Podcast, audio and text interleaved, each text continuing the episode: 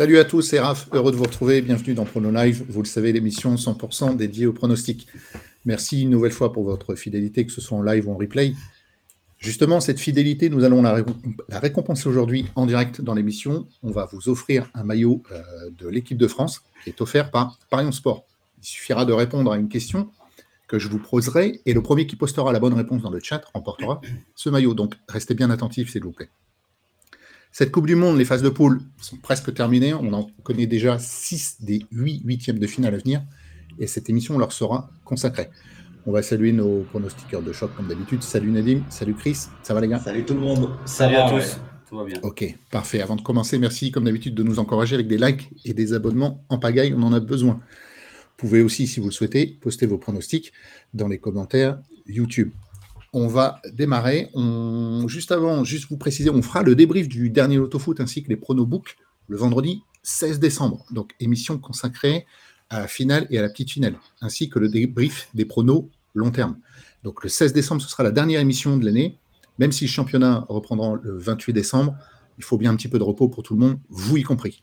Alors, le plan du jour, ce sera le débrief des pronos euh, de la phase de, groupe. On fera donc la question du jeu euh, du maillot offert par Parion Sport. La question euh, pour le maillot, euh, pour gagner le maillot, vous sera posée donc euh, dans quelques instants. Soyez bien attentifs. Les pronos, bien sûr, pour les huitièmes de finale. On vous annoncera le vainqueur du maillot. Et enfin, on terminera avec les questions-réponses. Juste avant de démarrer, on vous rappelle que les jeux d'argent et de hasard peuvent être dangereux. Perte d'argent, conflits familiaux, addiction. Retrouvez de l'aide et des conseils sur info-joueur-service Allez, c'est parti les gars. On commence avec le débrief chrono phase de groupe et on va commencer avec Chris. Ouais, donc ben, dans, ce groupe-là, ben, pas forcément, enfin pas de surprise, hein, on va dire même les, deux, les deux favoris du groupe euh, Pays-Bas et, Sénégal se, qualifient. Donc pour ma part, euh, voilà, les Pays-Bas, il n'y a pas de souci, je les voyais premiers, mais je voyais le Qatar faire créer une petite surprise et terminer, euh, terminer à deuxième place. voilà, je ne voyais pas l'Équateur aussi solide, aussi solide défensivement. Euh, et, le Sénégal, sans Sadio Mané, je les, je les voyais euh, impuissants dans le secteur offensif. Donc, euh, donc voilà, donc c'est une qualif, c'est un groupe A qui, bah, qui pour moi n'a pas forcément, il n'y a pas eu de surprise, mais à noter quand même que les Pays-Bas se qualifient et, terminent premier sans, sans, être vraiment exceptionnel. Hein. C'est une formation qui ne m'a pas forcément convaincu sur, sur ces trois matchs. Donc, donc voilà, donc on va voir pour les huitièmes de finale, ça peut être compliqué pour eux. Nadim Ouais, ben de mon côté, j'avais presque le classement dans l'ordre. Après, euh, je pensais que les Sénégalais allaient battre les Pays-Bas ou leur résister, donc ils ont craqué sur la fin.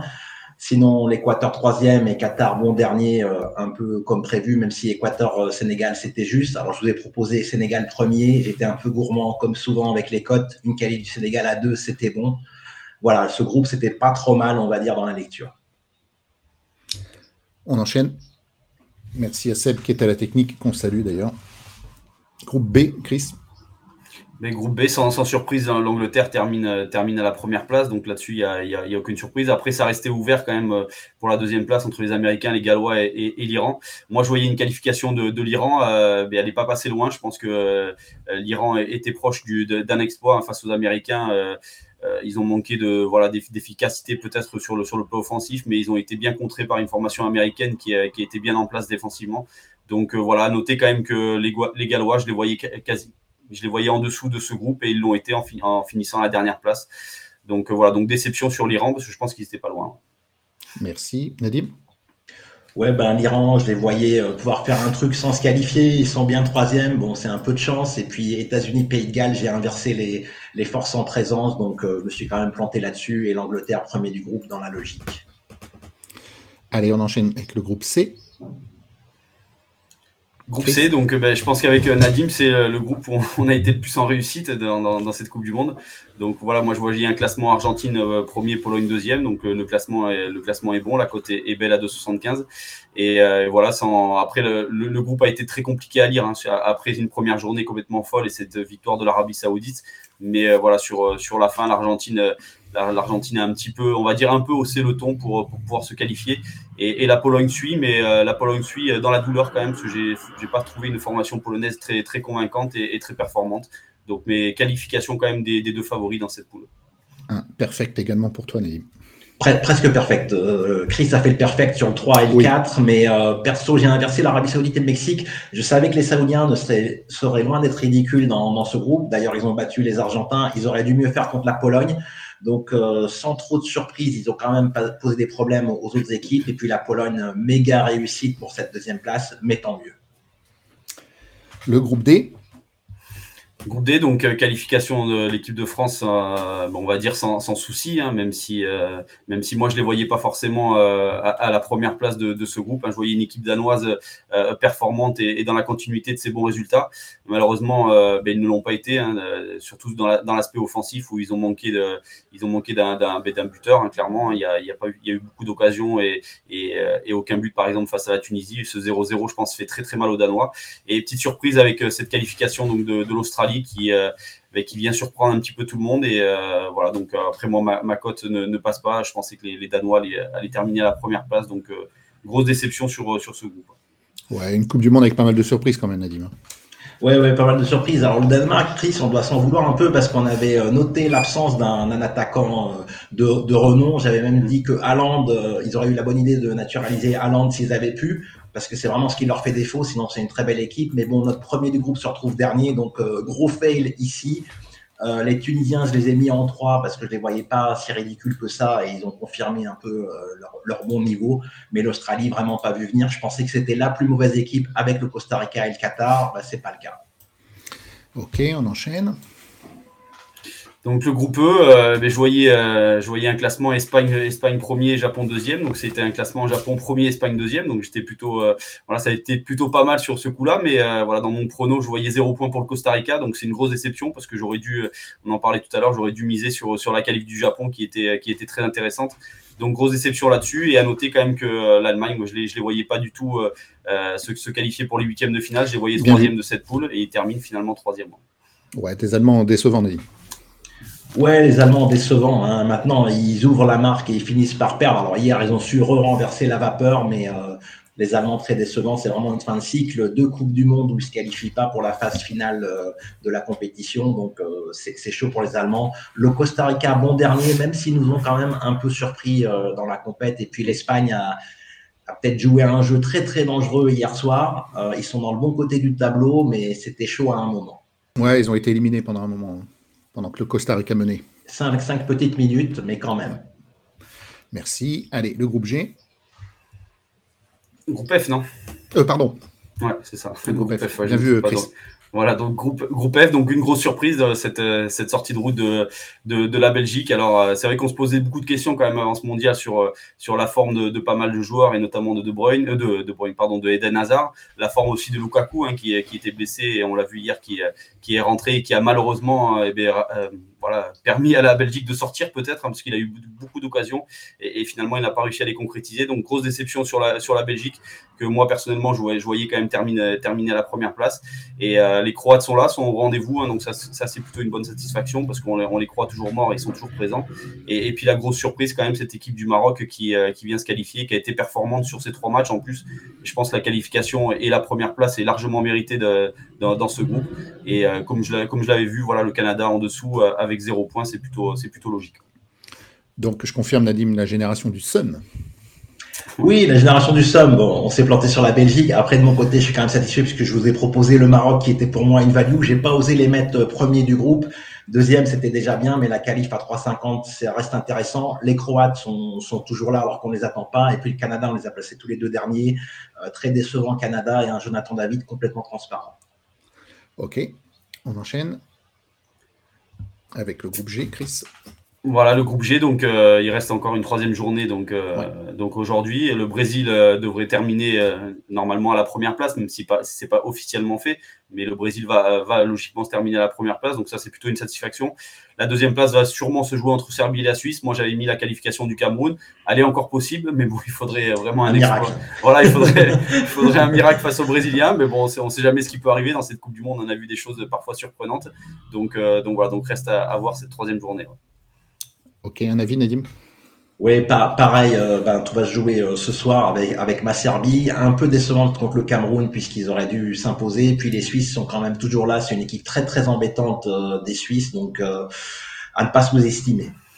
Ok, allez, dernier groupe. Dernier groupe avec euh, donc la qualif euh, officielle du Portugal qui euh, logiquement devrait aussi terminer, terminer à la première place. Et, cette deuxième place donc va se jouer entre l'Uruguay l'Uruguay et le Ghana. Donc voilà sur, un match sur un match sec. Donc ça s'annonce ça s'annonce plutôt pas mal. Moi j'avais prédit une victoire euh, dans ce groupe de l'Uruguay côté à 3. Donc euh, voilà, l'Uruguay, c'est une grosse déception pour moi dans, dans, cette, dans, cette, dans, cette, euh, dans cette phase de poule. une équipe qui, elle m'a fait penser à l'Atlético de Madrid, voilà, avec beaucoup de talent, mais une équipe qui n'a fait que défendre. Donc c'est voilà, dommage, c'est frustrant pour, pour, pour le jeu.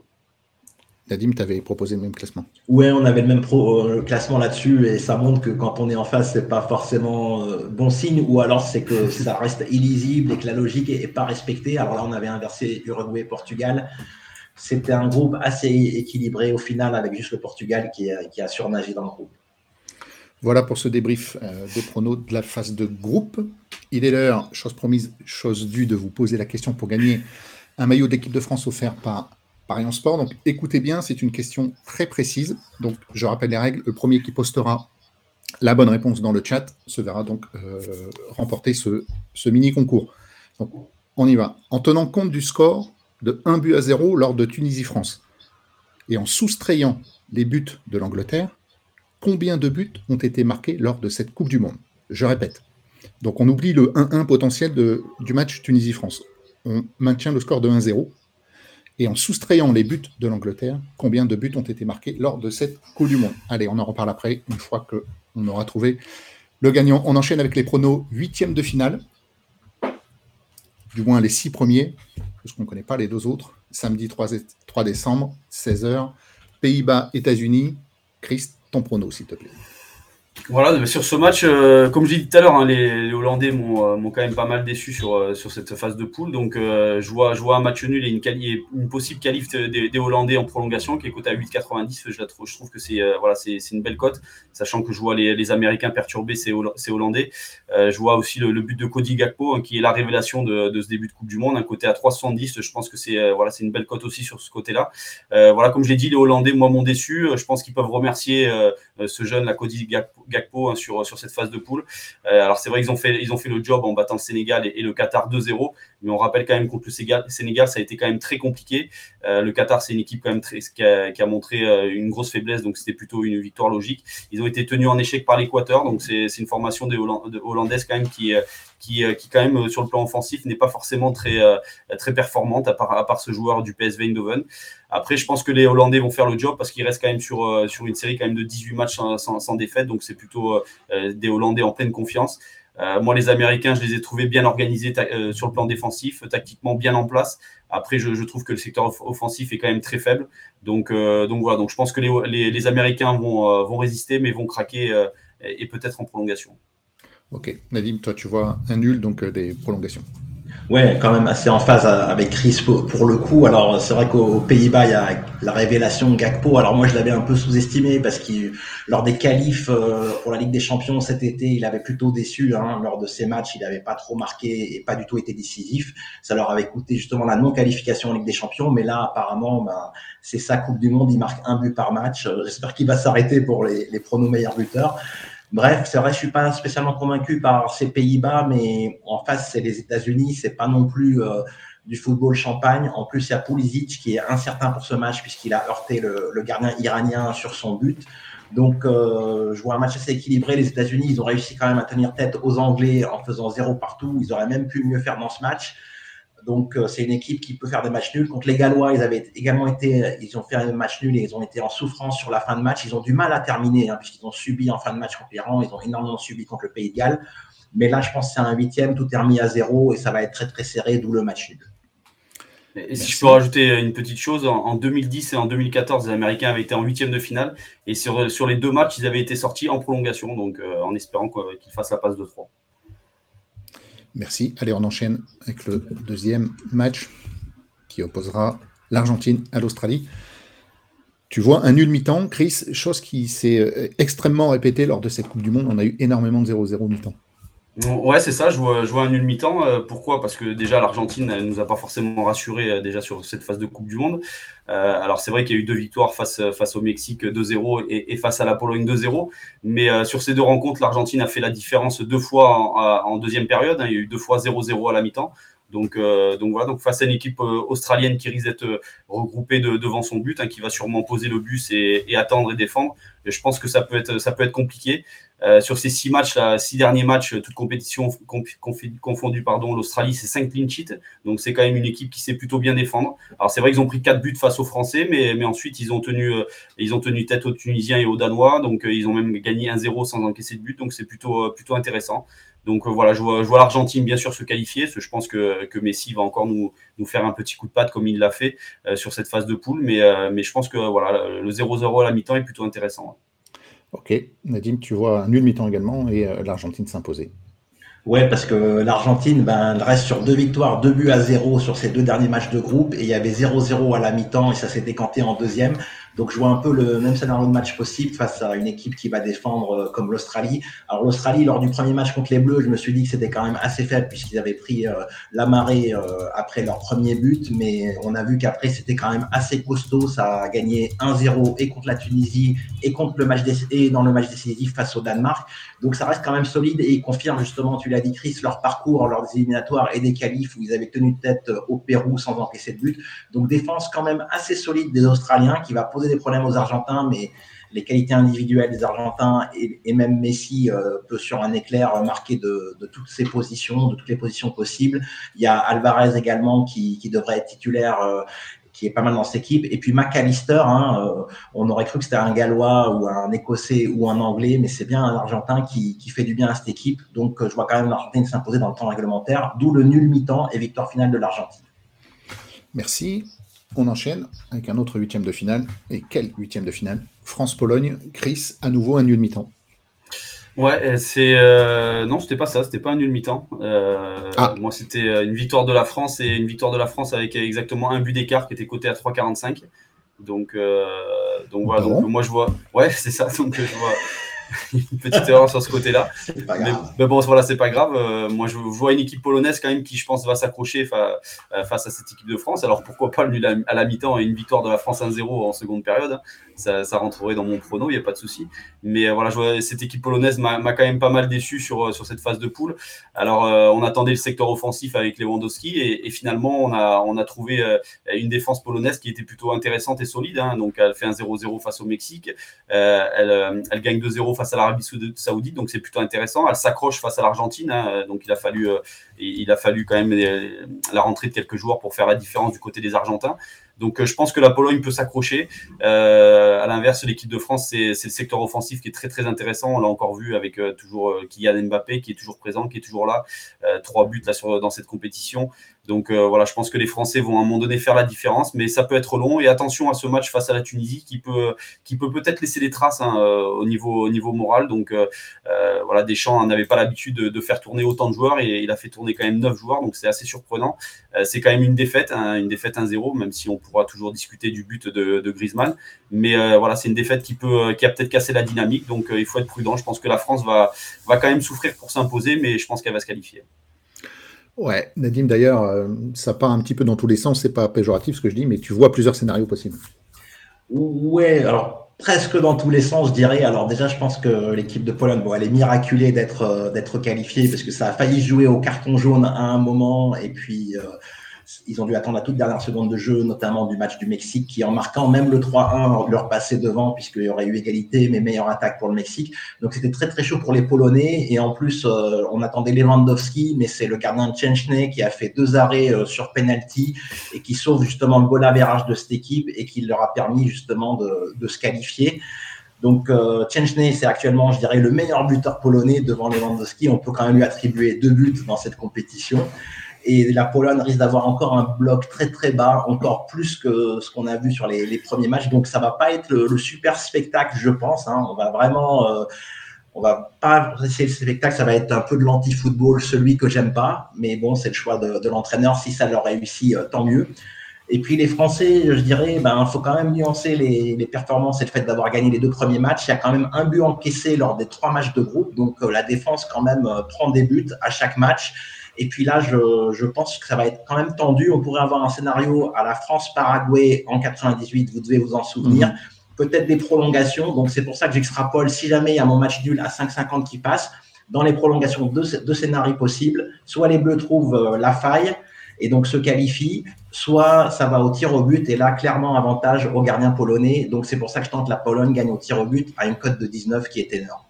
Et, là, j'ai vu quand même que la, Pologne a déjà préparé euh, sa séance de tir au but. Je sais pas si tu l'as vu.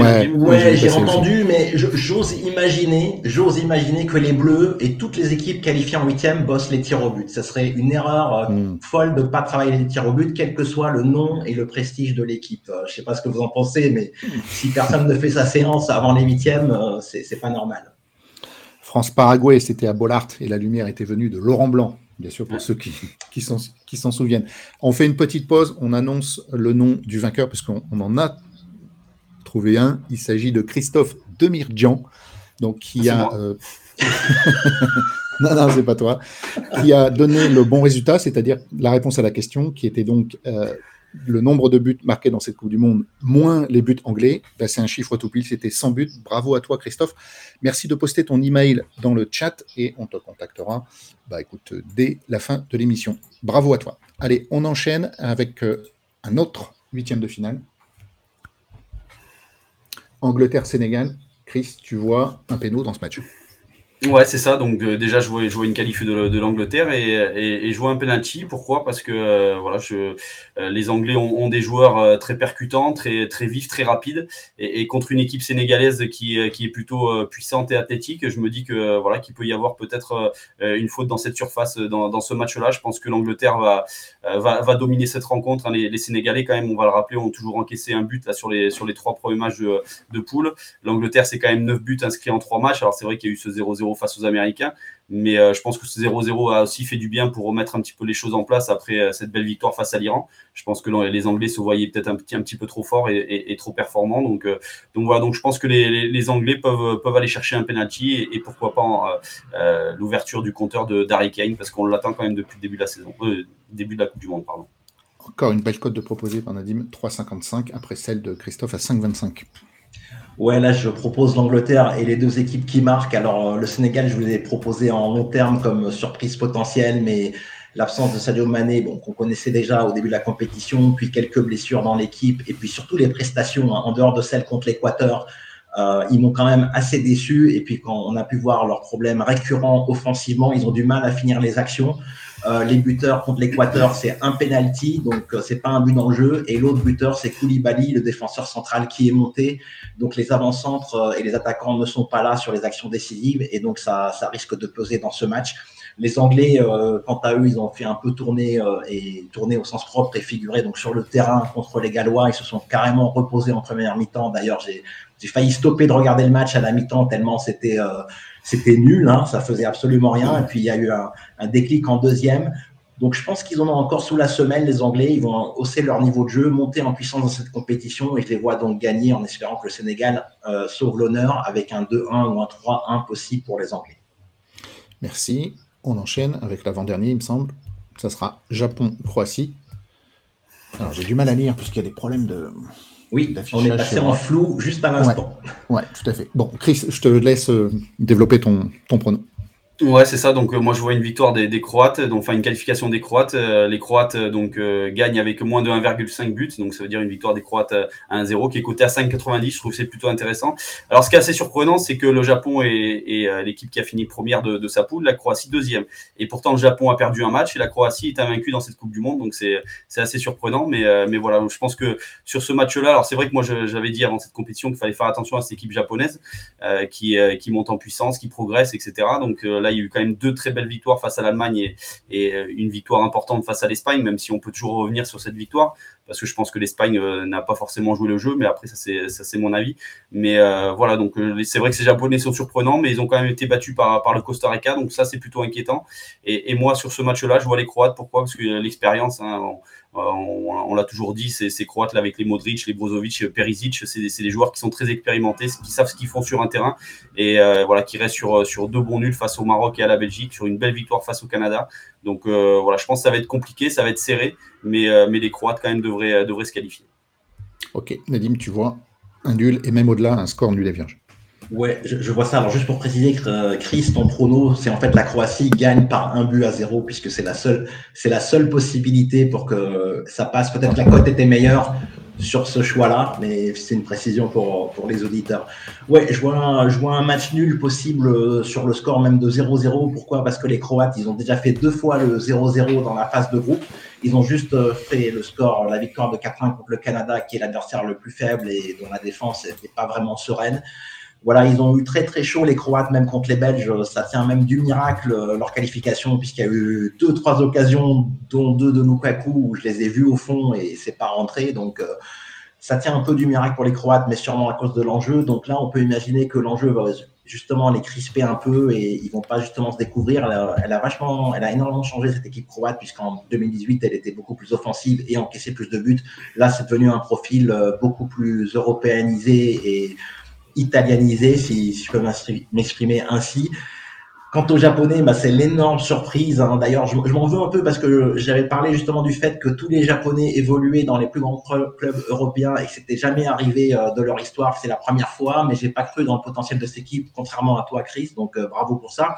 Alors, les Japonais, ils ont quand même réussi à être mené contre et l'Espagne et l'Allemagne et à remporter les deux matchs. Donc c'est assez improbable. Alors avec un gros bémol pour le match contre l'Espagne où je soupçonne les Espagnols vraiment d'avoir levé le pied, mais quand même ils ont été chercher leur victoire. Donc méfiance avec cette équipe du Japon.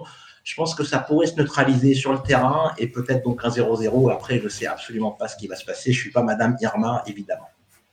Ok, merci. Avant de poursuivre, on vous rappelle, il est temps de poser vos questions dans, le chat. On y répond juste après euh, les pronos des huitièmes de finale. Je crois le huitième, le dernier connu, c'est Maroc-Espagne.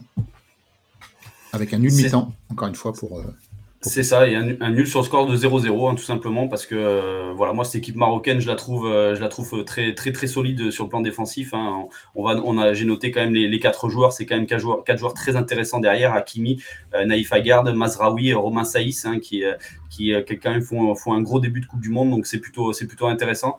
alors c'est vrai que devant ils sont capables de marquer avec les percutants Ziyech et Bouffal, mais voilà, je, me dis que cette équipe-là va d'abord peut-être défendre, se contenter de laisser le ballon à, cette équipe d'Espagne parce que l'Espagne aime ça, aime, aime, jouer au ballon. Euh, après, moi, l'Espagne euh, a été très performante face, au Costa Rica, mais euh, m'a un peu déçu face à l'Allemagne et m'a encore plus déçu face au Japon où je soupçonne de les avoir voilà qu'ils aient joué un petit peu petit petit bras pour peut-être être dans la deuxième dans le deuxième tableau et éviter peut-être le Brésil en quart de finale mais voilà j'ai trouvé une équipe espagnole impuissante dans le secteur offensif alors c'est vrai qu'il y, a beaucoup de qualité quand même dans cette équipe d'Espagne. Hein. Il, y a aussi un, banc de touche qui est quand même assez impressionnant. Donc je pense que les Espagnols vont se qualifier grâce à leur banc de touche. Mais euh, voilà, le nul à la mi-temps est plutôt intéressant et sur le score de 0-0. Ok.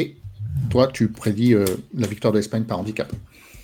Oui, euh, si jamais l'Espagne trouve euh, la faille, je pense, assez rapidement, les, Marocains, bah, ils vont jouer le jeu à fond, ils sont en huitième, c'est un match bonus, donc je vois le match plutôt ouvert et donc peut-être le handicap pour l'Espagne.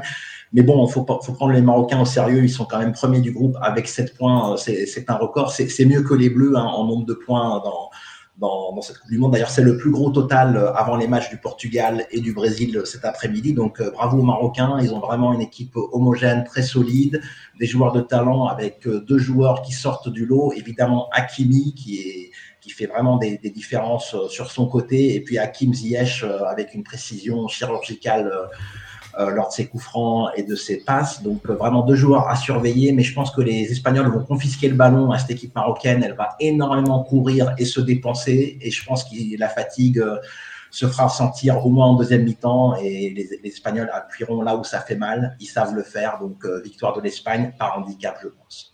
Ok, merci. Un avis sur les deux derniers huitièmes de finale qu'on ne connaît pas encore? Ouais, bah, Vas-y, je commence. Alors du côté euh, du Brésil, donc ça serait peut-être l'Uruguay ou le Ghana. Euh, moi, c'est clair que je voyais l'Uruguay se qualifier donc pour, pour les huitièmes de finale. Donc euh, j'espère qu'ils vont le faire face au Ghana. je pense que l'Uruguay va le faire parce que le, Ghana est quand même plutôt assez fébrile dans le secteur défensif. Hein. Ils ont quand même encaissé encaissé quatre, buts là en deux matchs, donc c'est plutôt c'est plutôt important. Et, je pense quand même que des garçons comme Nunez ou, ou Cavani ou, ou même Suarez vont peut-être se réveiller pour, pour ce dernier match et aller chercher la qualif. Et attention, si l'Uruguay euh, se qualifier pour les huitièmes. Je pense que le, le, Brésil aura un match très très compliqué à jouer, euh, surtout que Neymar ne devrait encore pas être là. Donc euh, voilà, prudence sur ce huitième. Bon, tu as un nouveau fan, Chris, en la personne de Jimmy, qu'on connaît bien sur le forum, qui dit Chris a un air de Jean-Paul Rouve, avec 5 ans de moins. bah écoute, hein, un pourtuche, touche plus rien. Nadim, un avis sur les, sur les deux derniers?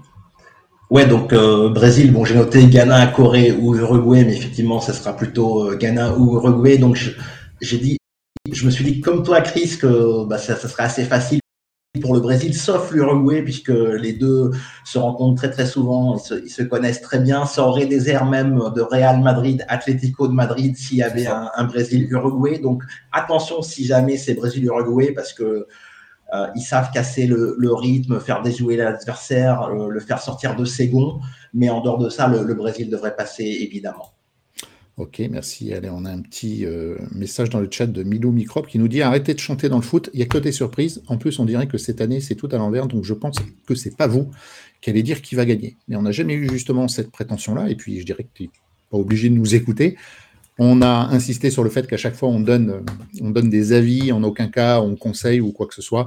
Donc, euh, libre à toi de suivre ou pas, c'est juste une prise d'argument, et derrière, chacun est libre de ses propres décisions. Allez, on enchaîne avec les, questions-réponses. Euh, Portugal, euh, Suisse. Oh, pardon, pardon, pardon. Oui, oui, et puis juste pour, euh, pour compléter ça, euh, Chris a donné le Japon qui se qualifiait. Pour ma part, je donne le Maroc. Donc, on a quand même senti venir quelques-unes des surprises. Alors, l'Australie, on l'a pas, mais voilà, on, a quand même deux, deux, des trois ou quatre surprises. Je sais pas combien il y en a exactement, mais voilà.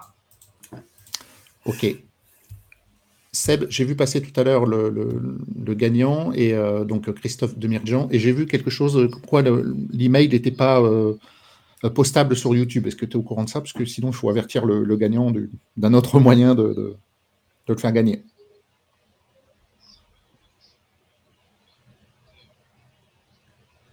Oui. Alors, euh, Seb me dit si vous pouvez, Christophe, donner votre compte Twitter ou votre compte Pronosoft, comme ça on aura un moyen de vous joindre pour vous adresser donc ce lot offert par Paris Sport, qui est donc un maillot de l'équipe de France. Allez, question euh, de euh, Rage Frappe. Bonjour. Portugal, Suisse ou Serbie? Pardon? Portugal, Suisse ou Serbie et après la question.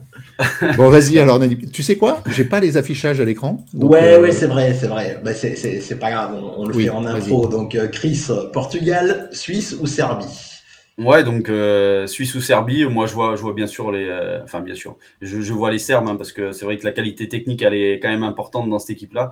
Euh, on l'a vu, il y a de la qualité, Milinkovic, Kostic, Vlaovic, même si Vlaovic n'a pas trop joué, il y a Mitrovic qui, qui, qui, bouge les défenses. Donc ce match va être quand même serré parce que je pense que les Suisses vont, vont rester derrière et, et attendre et voir ce qui se passe un petit peu. Mais voilà, je pense que la Serbie va se qualifier et si la Serbie se qualifie, ça va être un match, je pense, très compliqué pour le Portugais et, un match qui risque d'être euh, intéressant au niveau euh, au niveau spectacle et but parce que je pense que ces deux équipes vont se livrer donc euh, ça peut être intéressant.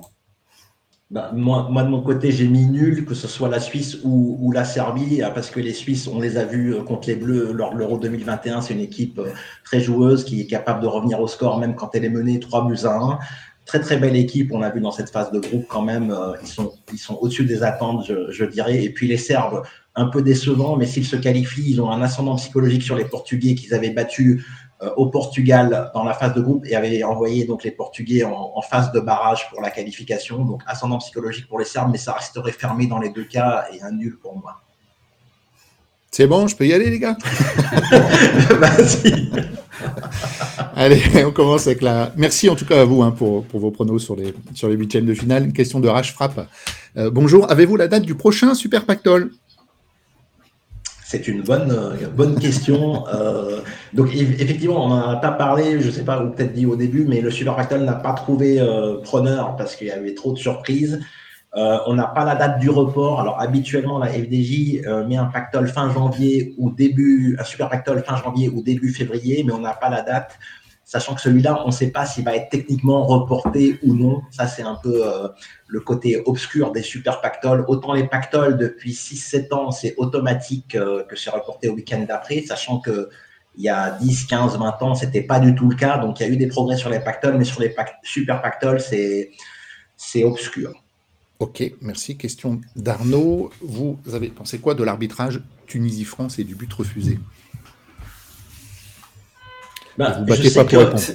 Non, mais a priori, il y a eu un changement de règle sur les hors-jeux de position où si le joueur qui est hors-jeu de position, donc euh, au départ, refait action de jeu juste après, il est quand même comptabilisé comme hors-jeu de position.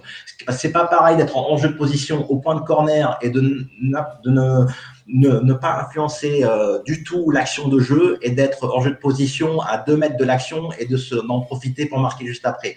Moi, je suis plutôt favorable à tenir compte de l'enjeu de position qui influence directement le but, d'autant plus que le joueur en hors jeu a marqué.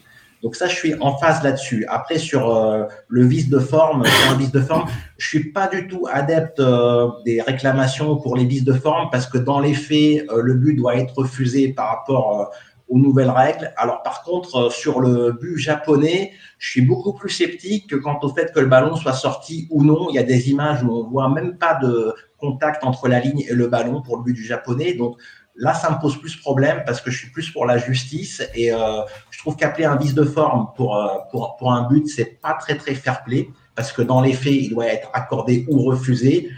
Euh, et le vice de forme, c'est comme quand on libère un détenu parce qu'il y a un vice de forme dans la procédure. C'est un peu la même chose qu'on réclame ici. Donc, je suis complètement contre euh, cette réclamation.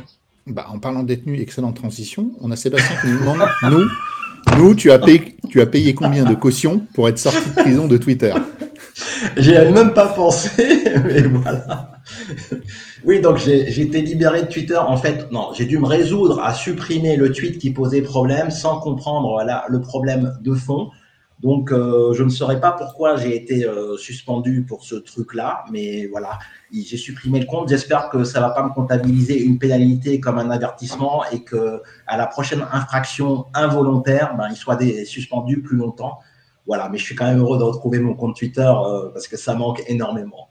Bon, après, on a des questions de Tennis 92 et euh, de Modesteyev.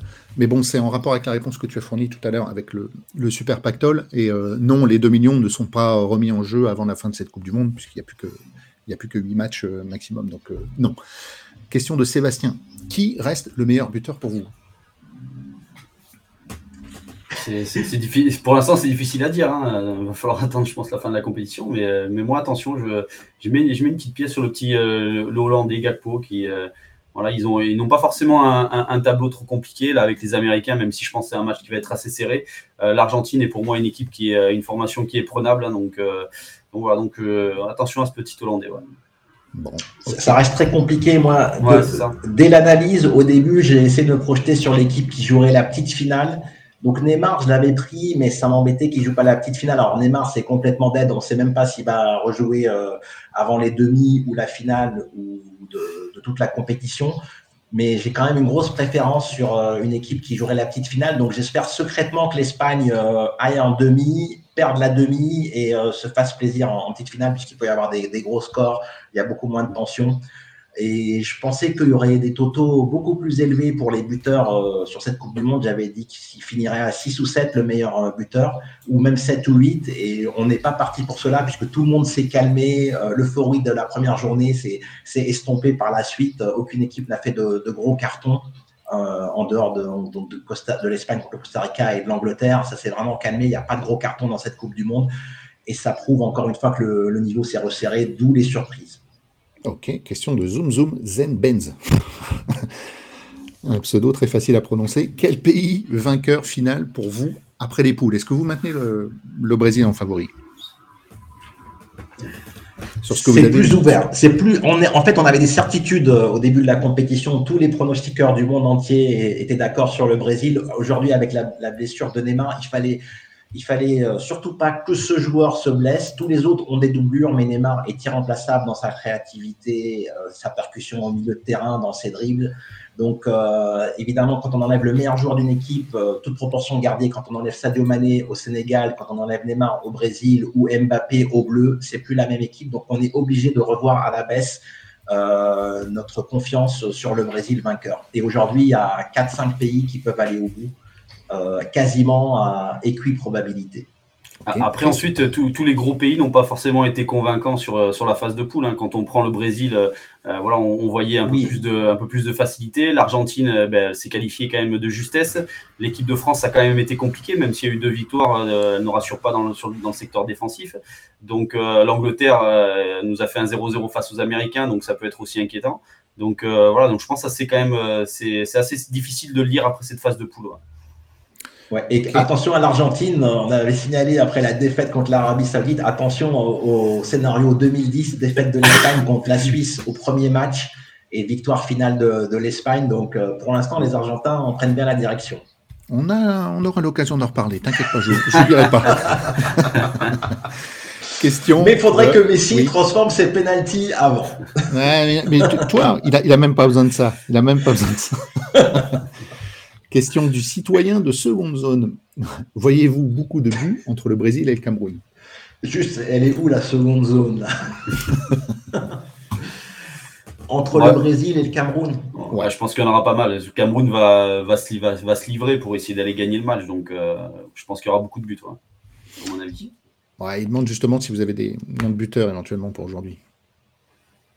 Bah, j'ai pas étudié le match pour ma part, mais euh, pendant longtemps, les Camerounais, euh, les, Camerounais, c'était les Brésiliens de l'Afrique euh, de par leur jeu dans les années 80-90. Donc, ça pourrait être un, beau match ce soir. Je préfère largement ce match au France-Portugal qui se profile en huitième.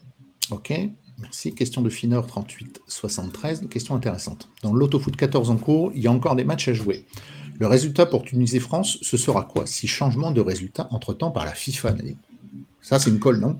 Ouais, c'est une colle parce que le cas ne s'est jamais produit. Alors déjà, moi, j'estime les chances du recours des Bleus qu'il aboutisse à, moins d'un sur mille. Je pense que voilà, ça, nuit à notre image de faire ceci parce qu'il y a quasiment aucune chance euh, que, que, ça, que ça aboutisse parce que voilà, le, le but a été refusé, ça a été sifflé et euh, on peut très bien dire qu'il a eu le message un peu trop tard et voilà, donc j'y crois pas trop à ce recours, donc euh, je pense que c'est le 1, mais je sais que des bookmakers et dont Winamax, ils ont validé le double résultat sur tous les pronos et bookmakers et sur leur grille, l'autofoot, euh, enfin grille 7, euh, Winamax, ils ont validé et le 1 et le nul, donc c'est assez extraordinaire. Donc je ne sais pas, faut s'adresser à la FDJ, mais je pense qu'en général, dans ces cas-là, on attend que la décision soit prise avant d'avoir bah, de, de questionner les bookmakers sur ce qu'ils vont faire. Ok. Question de Prosper 29 290. Trouvez-vous que la note de la première femme arbitre en Coupe du Monde, la française Stéphanie Frappard, soit juste notée 7 sur 10 dans l'équipe D'ailleurs, tu fais bien de préciser, euh, Prosper, c'est la première fois que ça arrive, c'est une française, c'est à souligner. Donc bravo à Stéphanie Frappard. Donc est-ce que vous pensez que la note de 7 sur 10 soit juste? Euh, elle était sur quel match déjà? C'est l'Espagne C'était sur, sur l'Allemagne. C'était sur l'Allemagne. Sur l'Allemagne. Ouais. Moi, je trouve qu'elle a fait un très bon match, qu'elle a très bien arbitré. Parce que j'ai regardé le match moi de, Allemagne-Costa Rica. Mhm. Euh, et, je trouve qu'elle n'a pas fait d'erreur. Donc, 7 euh, sur 10, j'aurais rajouté quelques points en plus. vu que c'était la première femme à, arbitrer un match de Coupe du Monde, ça, voilà, ça aurait été plutôt sympa d'ajouter de, d'ajouter quelques points. D'accord, ok. Bon, on en a terminé pour aujourd'hui, les gars. Ah, on se retrouve très prochainement. Merci pour votre attention. N'oubliez pas de vous abonner, nous encourager avec un pouce en l'air. On se retrouve jeudi, le 8 décembre à 13h pour les pronos des quarts de finale et euh, un avant-goût de ce qui viendra après. Bonne journée à tous. Salut messieurs, bonne journée. Salut à tous. Salut à tous. Bon pronos.